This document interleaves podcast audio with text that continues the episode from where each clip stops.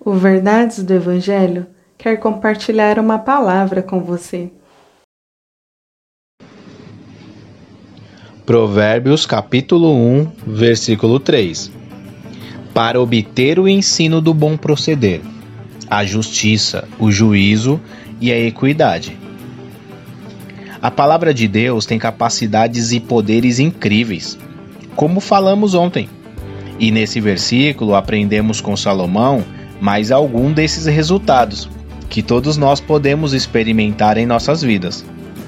Um dos resultados que a palavra de Deus tem como objetivo não é trazer um mero conhecimento, mas transformação.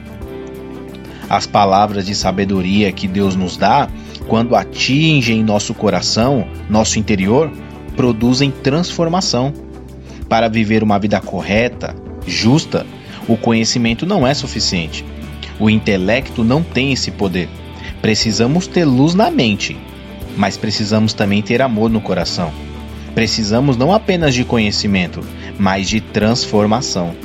E essa transformação acontece quando a palavra de Deus invade o nosso interior e afeta a forma como nos relacionamos com Deus e com o nosso próximo. A palavra de Deus, sua sabedoria, pode transformar a sua vida e, consequentemente, a vida daqueles que te cercam. Então, que o seu coração se abra para a palavra de Deus, que a sabedoria de Deus invada a sua vida e lhe traga transformação.